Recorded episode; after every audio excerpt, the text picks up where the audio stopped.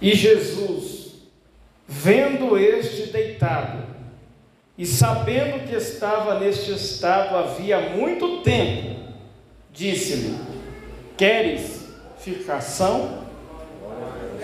Amém? Amém. Pode se assentar no glória a Deus. Curva a sua fronte. Espírito Santo, a tua palavra foi lida e nós cremos nessa noite. Que da mesma forma que entramos, não vamos sair. A palavra é tua. Aleluia, Senhor. Eu peço a ti que use a minha vida mais uma vez. E através dessa palavra possamos, ó Pai, sair daqui curados. Aleluia. Possamos sair daqui alimentados. Em nome de Jesus, para a glória do teu nome. A igreja dá glória a Deus. Amém? Já tem alguns dias que Deus havia colocado essa palavra no meu coração. E o tema dessa mensagem é o Deus da misericórdia. Amém? Como é o tema da mensagem, irmão? Deus da misericórdia. É interessante esse texto que o, o primeiro versículo vai dizer que havia uma festa entre os judeus e Jesus subiu para o templo. E estudando essa palavra, essa festa era a festa dos tabernáculos. Uma festa que após a festa da Páscoa eles faziam, porque Deus instituiu, quando os tirou da terra do Egito, três festas anuais. E eles estão agora cumprindo essa, essa ordem do Senhor. E, e, e cada festa tinha um objetivo. A festa dos tabernáculos era para eles entender e reconhecer que a terra que eles estavam, o lugar que eles estavam, foi cumprimento da promessa de Deus. Porque os irmãos bem conhecem a história do povo de Israel, que eles habitavam em tendas, eles não tinham lugar fixo, e cada lugar que eles iam, eles tinham que armar uma tenda. Então Deus institui agora essa festa e faz eles lembrar, sair das suas casas, judeus até hoje, ortodoxos, que seguem essa palavra, saem das suas casas, andam descalços, por mais alto seja a patente deles, se ele for um delegado, um juiz, não importa. Quando chega a festa anual, ele se dispõe de toda a sua realeza, tira o sapato, e vai celebrar a festa do Senhor, reconhecendo a misericórdia de Deus que um dia os tirou da escravidão e os trouxe para uma terra deleitosa. Aleluia. Então, nesse cenário de festa, Jesus está subindo, só que antes de entrar no templo, ele passa em um lugar. E ele vai para um lugar que ninguém gostaria de passar lá, pastor Silvio. Um lugar desprezado um lugar aonde jazia, o texto vai dizer, vai nos informar que jazia uma multidão de cego, de coxo e de paralítico. Eu estudando um pouquinho mais, o tanque de Betesda era um lugar, Lucimar, que cheirava mal. Por quê? Porque os enfermos que ali ficavam esperando a cura, esperando um milagre, esperando alguma coisa, eles não podiam entrar no templo. Os enfermos não podiam entrar no templo. Não tinha expectativa para eles. O lugar mais próximo que eles podiam estar era o tanque de Betesda. Quem construiu esse tanque foi Salomão. Quando ele fez o templo, as águas que, da chuva que descia lavava os telhados, estas águas ele fez um, umas tubulações fez umas canaletas e esse tanque era abastecido pelas águas da chuva que vinham do templo. Então essa água do tanque de Bethesda era considerada água sagrada. E havia uma crença que, dado momento, o texto informa no verso 4, descia um anjo, não sabemos se isso é verdade ou não, né? dado momento, desceu um anjo e movimentava as águas. Aquele primeiro que entrasse era curado. E eu posso crer, pelo que a Bíblia me diz, que isso é verdade, porque havia uma multidão esperando o movimento das águas chegar. Então alguém estava ali pronto para que pudesse entrar. Então um passava na frente do outro. Sou eu que você vou receber. Então, aquele lugar, para os irmãos entenderem, seu nome original é Casa da Azeitona. Depois, como se passou o tempo e começou a juntar muita gente lá enfermo, coxo, cego, aleijado, passou a chamar Casa da Misericórdia. E eu quero trazer essa palavra aqui para a igreja. Este lugar que você está aqui é casa de misericórdia. Esse lugar que nós estamos aqui, irmão, tem misericórdia para mim, tem misericórdia para você, tem misericórdia para o teu parente, tem solução, tem esperança e tem mudança de vida. Aleluia. Interessante aqui que o, o, o texto vai nos informar que havia um homem que estava, não diz que ele ficou no tanque 38 anos, diz que a sua enfermidade durava 38 anos. Já pensou, irmão? Só que esses 38 anos de enfermidade, a situação que a Bíblia não diz, se, se a perna dele estava menor, diz que ele era paralítico. Um homem que vivia de, de uma paralisia, 38 anos. Ele não desistiu do seu milagre. Ele lutou com toda a sua força. E o primeiro ponto dessa mensagem que nós vamos aprender aqui, preciosas lições com Deus da misericórdia nesse texto. A primeira lição que nós aprendemos aqui é que o homem é incapaz de salvar a si mesmo. Que esse homem está tentando, está tentando, está tentando, está tentando e vai continuar tentando. Se não for a misericórdia de Deus, nada vai conseguir. O verso 7 vai dizer lá para nós, acompanha com a Bíblia. O enfermo respondeu: Senhor, não tenho homem algum que, quando a água é agitada, me ponha na água. Mas quando eu vou, desce outro, me empurra, me joga para trás. Quando eu estou tentando, tem alguém que puxa o meu tapete. Tem alguém que sempre, quando eu estou quase lá, me joga para trás. Você sabia que aqui já tinha os guardadores de fila? Quem tinha dinheiro pagava para alguém guardar a fila. Você sabia que aqui já tinha? Não sabia, né? Aqui já pessoas eram pagas para guardar a fila para o outro. Então o lugar virou uma disputa, irmão. Então aqui tem gente disputando quem é que vai alcançar a misericórdia primeiro. E não deveria ser assim. Eu quero trazer uma lição para nós aqui, igreja. A casa de Deus não é lugar e nunca foi lugar para disputa. Ninguém é melhor que ninguém. Se nós chegamos até aqui, estamos aqui, independente da sua posição. Se você está aí na porta, se você está aqui no altar, foi a misericórdia de Deus que te sustentou, que te colocou de pé. O lugar que você está foi Deus que te colocou. Agarre a misericórdia de Deus. Não se apegue com A ou com B, se apegue com teu Senhor. Aleluia. Porque Ele, ele é que te põe de pé. Jesus mesmo disse que sem mim nada podeis fazer.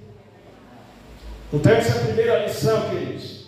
Esse homem não tinha dinheiro, não tinha nem amigo. Nem amigo ele tinha, a situação dele não estava fácil. Eu não tenho homem algum que me ajude. A, a segunda verdade e lição que nós aprendemos com esse texto aqui é que o pecado ele paralisa, o pecado ele deixa cego e o pecado deixa coxo. O texto também não vai expor, porque Jesus não expõe ninguém. Jesus não expôs o pecado desse homem, mas havia uma situação de pecado na vida desse homem. O texto não informa aonde ele errou, quando ele errou, mas o pecado ele paralisa. O pecado ele cega, você não enxerga. O pecado nos engana. E o pecado nos deixa coxo. Nos faz nos acomodar, ele te traz uma situação cômoda. E você fica ali no mesmo estado, não tem mudança. A Bíblia vai dizer lá para nós em Romanos capítulo 6, o versículo 23, que o salário do pecado é a morte. Parou por aí? O versículo continua. Mas o dom gratuito de Deus é a vida eterna em Cristo Jesus. Aleluia. Então nós vemos que a consequência do pecado traz frustrações, traz decepções, e é neste cenário aqui que a misericórdia entra. É neste cenário aqui que a misericórdia tem condições de efetuar o seu poder. Quando Jesus chama Mateus, alguns criticam a atitude de Jesus para com Mateus, que era cobrador de impostos. E Jesus tem que dar uma lição, porque tem gente que acha que é mais santo que Jesus, e não tem ninguém aqui, irmão, mais santo que Jesus. Todos nós, começando o pastor, somos pecadores, carecemos da misericórdia todo dia. todo dia. E aí tem sempre alguém, os santarrões da época de Jesus, os fariseus, eles se achavam os top. Eles oravam melhor que todo mundo, eles jejuavam duas vezes por semana, não tem problema em jejuar três vezes ou duas vezes por semana. Mas agora bater no peito, eu jejuo três vezes por semana, eu dou o meu dízimo, eu, eu, eu, eu, eu, eu, eu. Isso daí Jesus censura.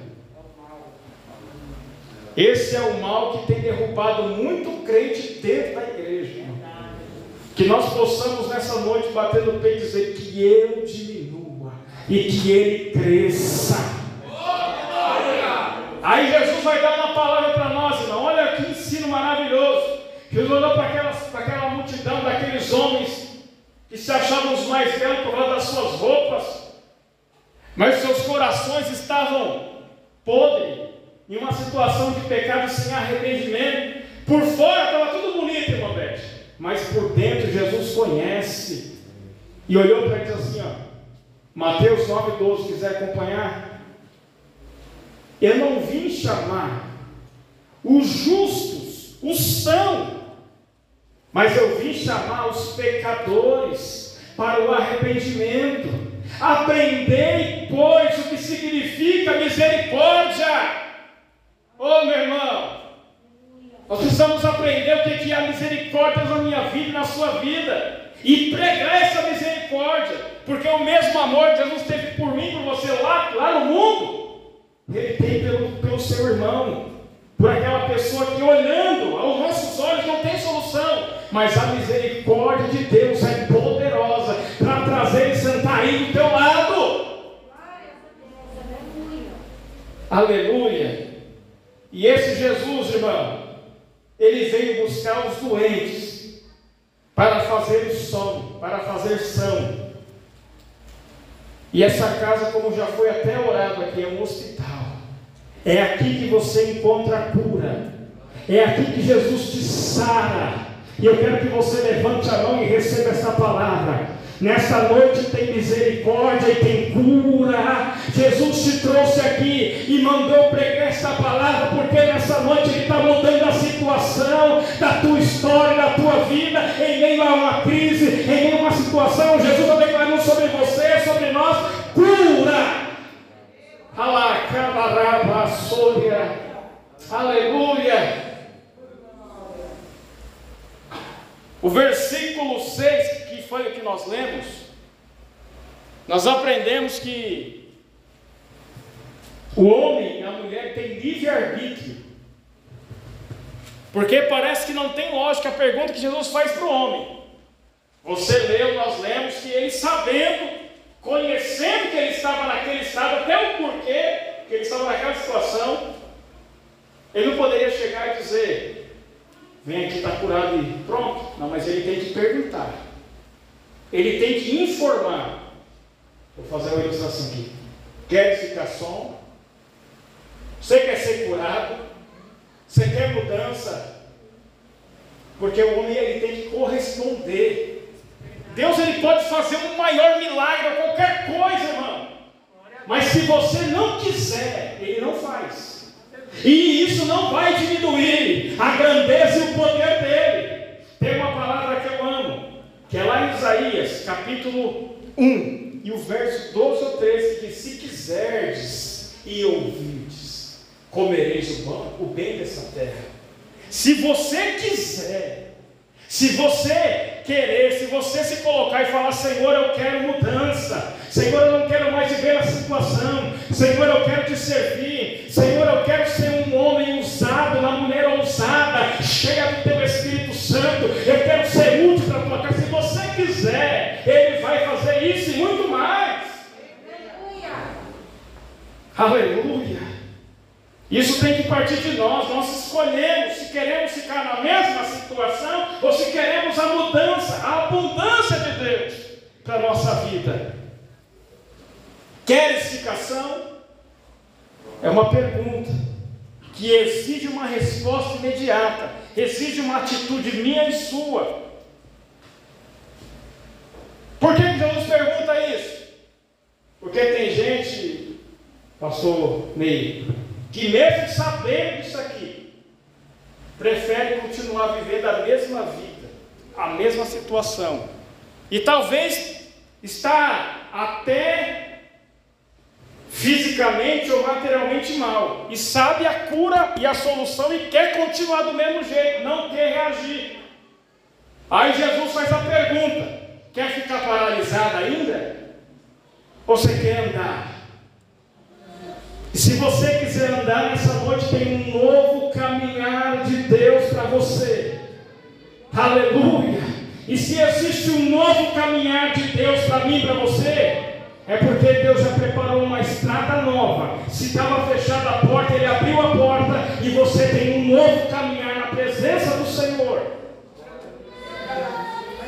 Por que, que Ele pergunta? Quer explicação? É porque Ele quer ver meu compromisso, meu esforço, a minha atitude diante da presença dEle. E não simplesmente estar aqui sentado, recebendo essa palavra. E o pastor pregou, qual foi a minha atitude? Eu cruzei os braços, estou esperando Deus fazer. Tem coisa que é para você fazer, o que é para você fazer, para mim fazer, Ele não vai fazer por nós, Ele quer o teu esforço, e através do teu esforço diante dele, Ele vai te honrar, e o nome dele vai ser glorificado.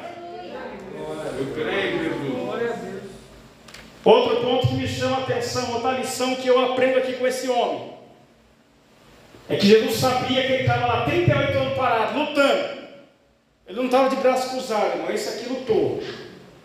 Esse aqui acho que lutou até mais que Jacó. Esse aqui foi um lutador, esse, esse homem. E a Bíblia não revela o nome dele. Nada, está em secreto.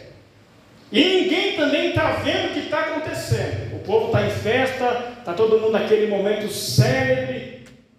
E quem estava ali no tanque nem percebeu a presença do Todo-Poderoso, porque eles estão lá, eles, a, a expectativa deles é que a água vai ser agitada, eu vou pular e vou ser curado. Ninguém viu Jesus chegar aqui. Aleluia. Só que esse homem está agora diante, não do tanque. Esse homem agora está diante da água viva, a fonte celestial, aquele que fez o mar, aquele que fez o céu, aquele que fez a terra, com apenas a sua palavra, ele disse: acha, e tudo começou, e tudo se formou. Salmo 33, o verso 6, como disse, assim se fez, e assim será. Aleluia! E eu quero dizer que Ele está aqui nesta noite Ei, Jesus está aí do teu lado, Acamanária, dizendo para mim, para você, quer ficação? Qual é a tua petição nessa noite?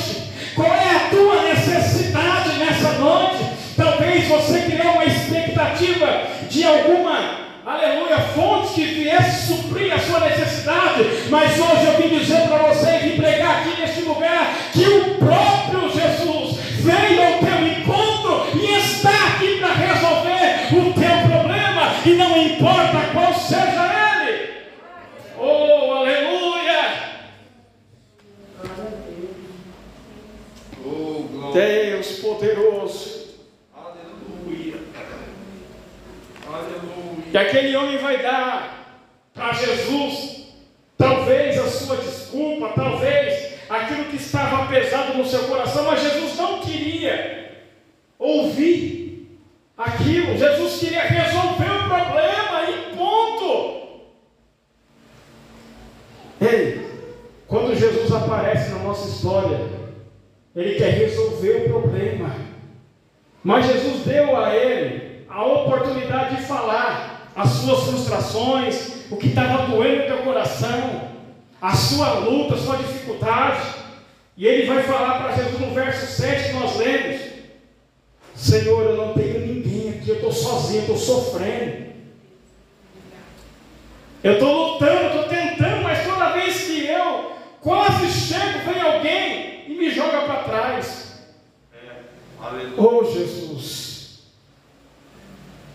E o próprio Deus, a misericórdia encarnada, desceu e olhou para aquele homem, esperou ele falar o que ele tinha para falar, e olhou para ele com uma palavra rema, uma palavra poderosa, direta do céu, e falou para ele: Levanta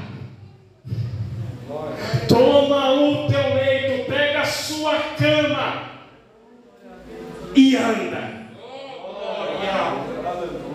Esse homem não perdeu a esperança, ele continuava no seu coração, 38 anos. Um dia eu vou ser curado, um dia eu vou sair dessa. Mesmo diante de frustração, irmão, aprenda com esse homem. Mesmo que você passe por frustrações, não desista, creia, coloque Jesus na frente e fala: hoje não deu, mas amanhã vai ser melhor.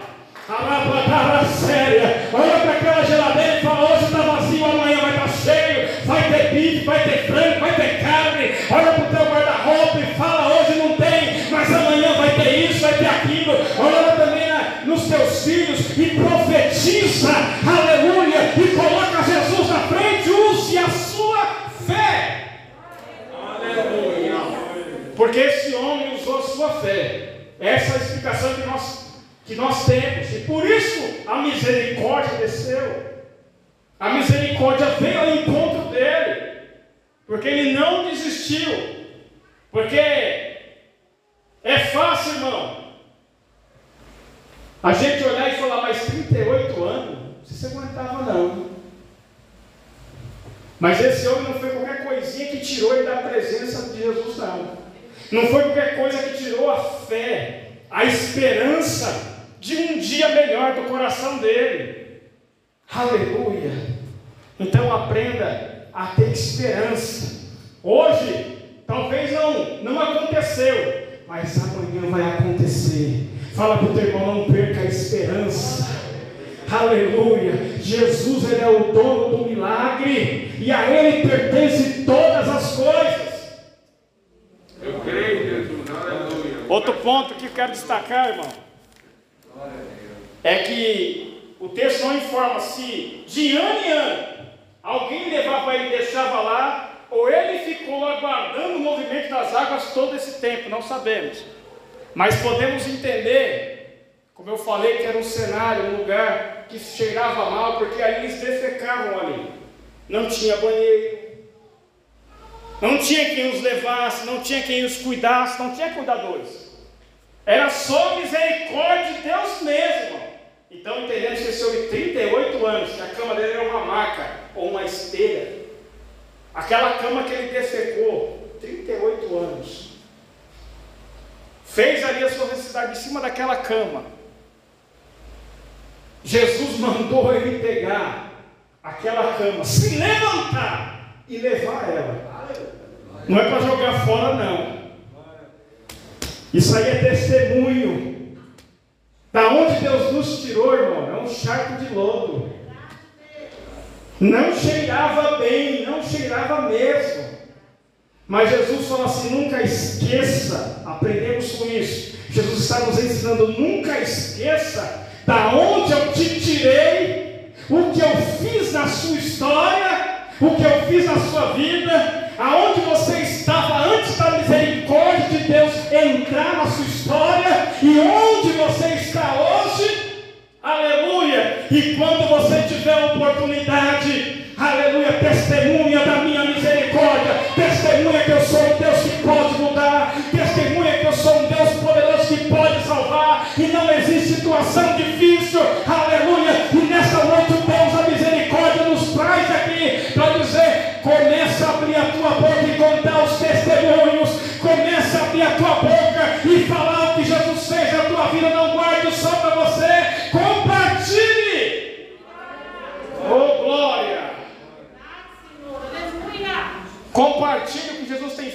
tua vida, irmão. Tem muita gente sofrendo, que precisa ouvir uma palavra minha, uma palavra tua. Amém? Glória a Deus. Eu quero que você se coloque de pé.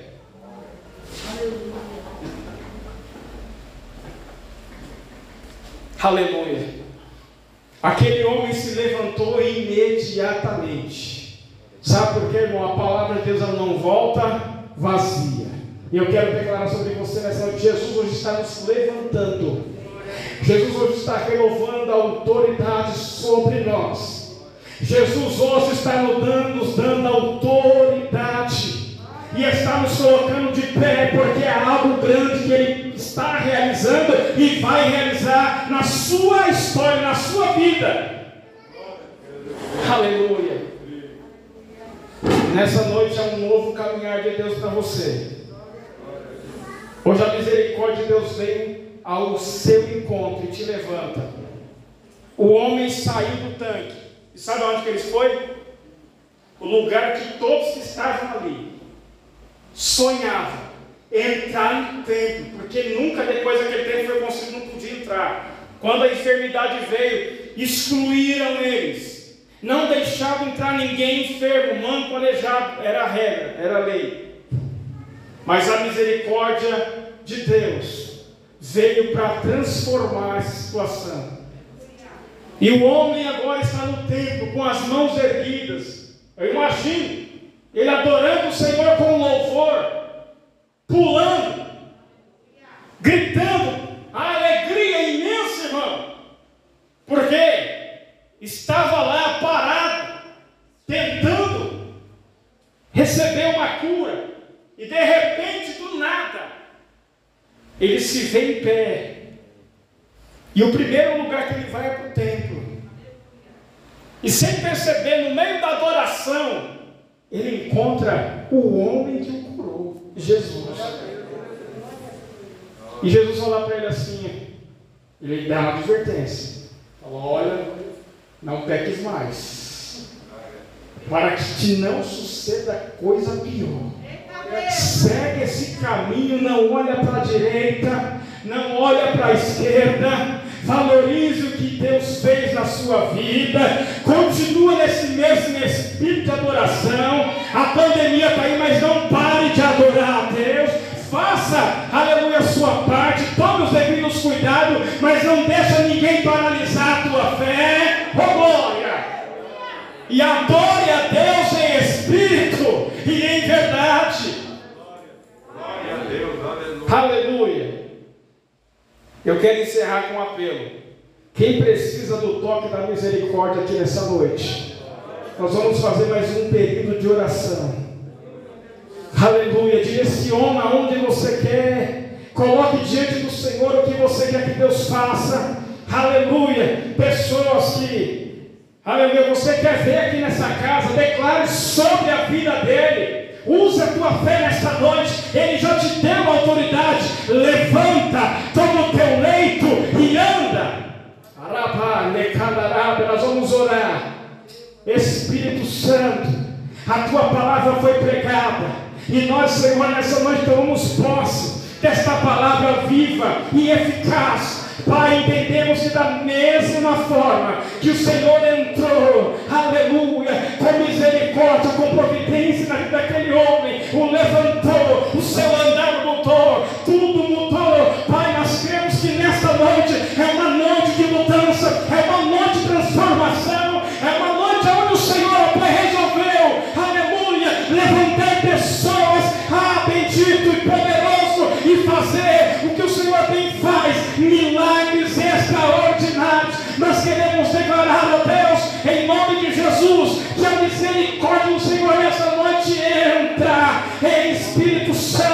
aleluia, no meio da parentela, na família, Deus poderoso, na vida daqueles que te louvavam e por algum motivo deixou o pecado, deixou a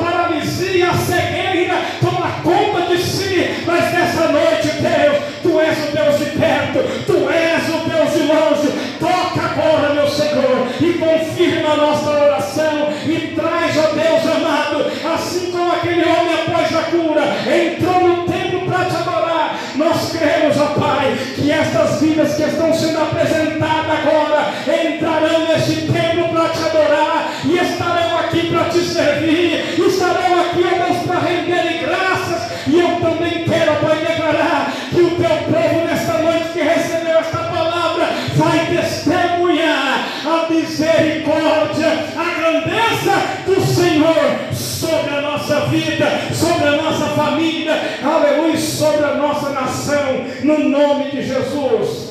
Oh Deus, nós cremos, obrigado, Jesus. Agradeça a Ele já pelo milagre. Oh bendito, louve a Ele nessa noite pelo que Ele está fazendo. Ainda que você não contemplou, mas já comece a agradecer, porque é fácil agradecer quando o mar está aberto, quando o milagre já foi feito, mas nessa noite o Senhor nos chama para agradecer vendo o mar fechado, porque ele vai se abrir. Aleluia! O Senhor já nos convida a agradecer. Oh glória, pelo pouquinho, pelos cinco pães e dois peixinhos, mas esse aí vai se multiplicar. Oh glória.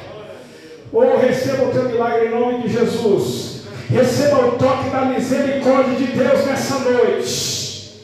Aleluia. E pode se assentar dando glória a Deus.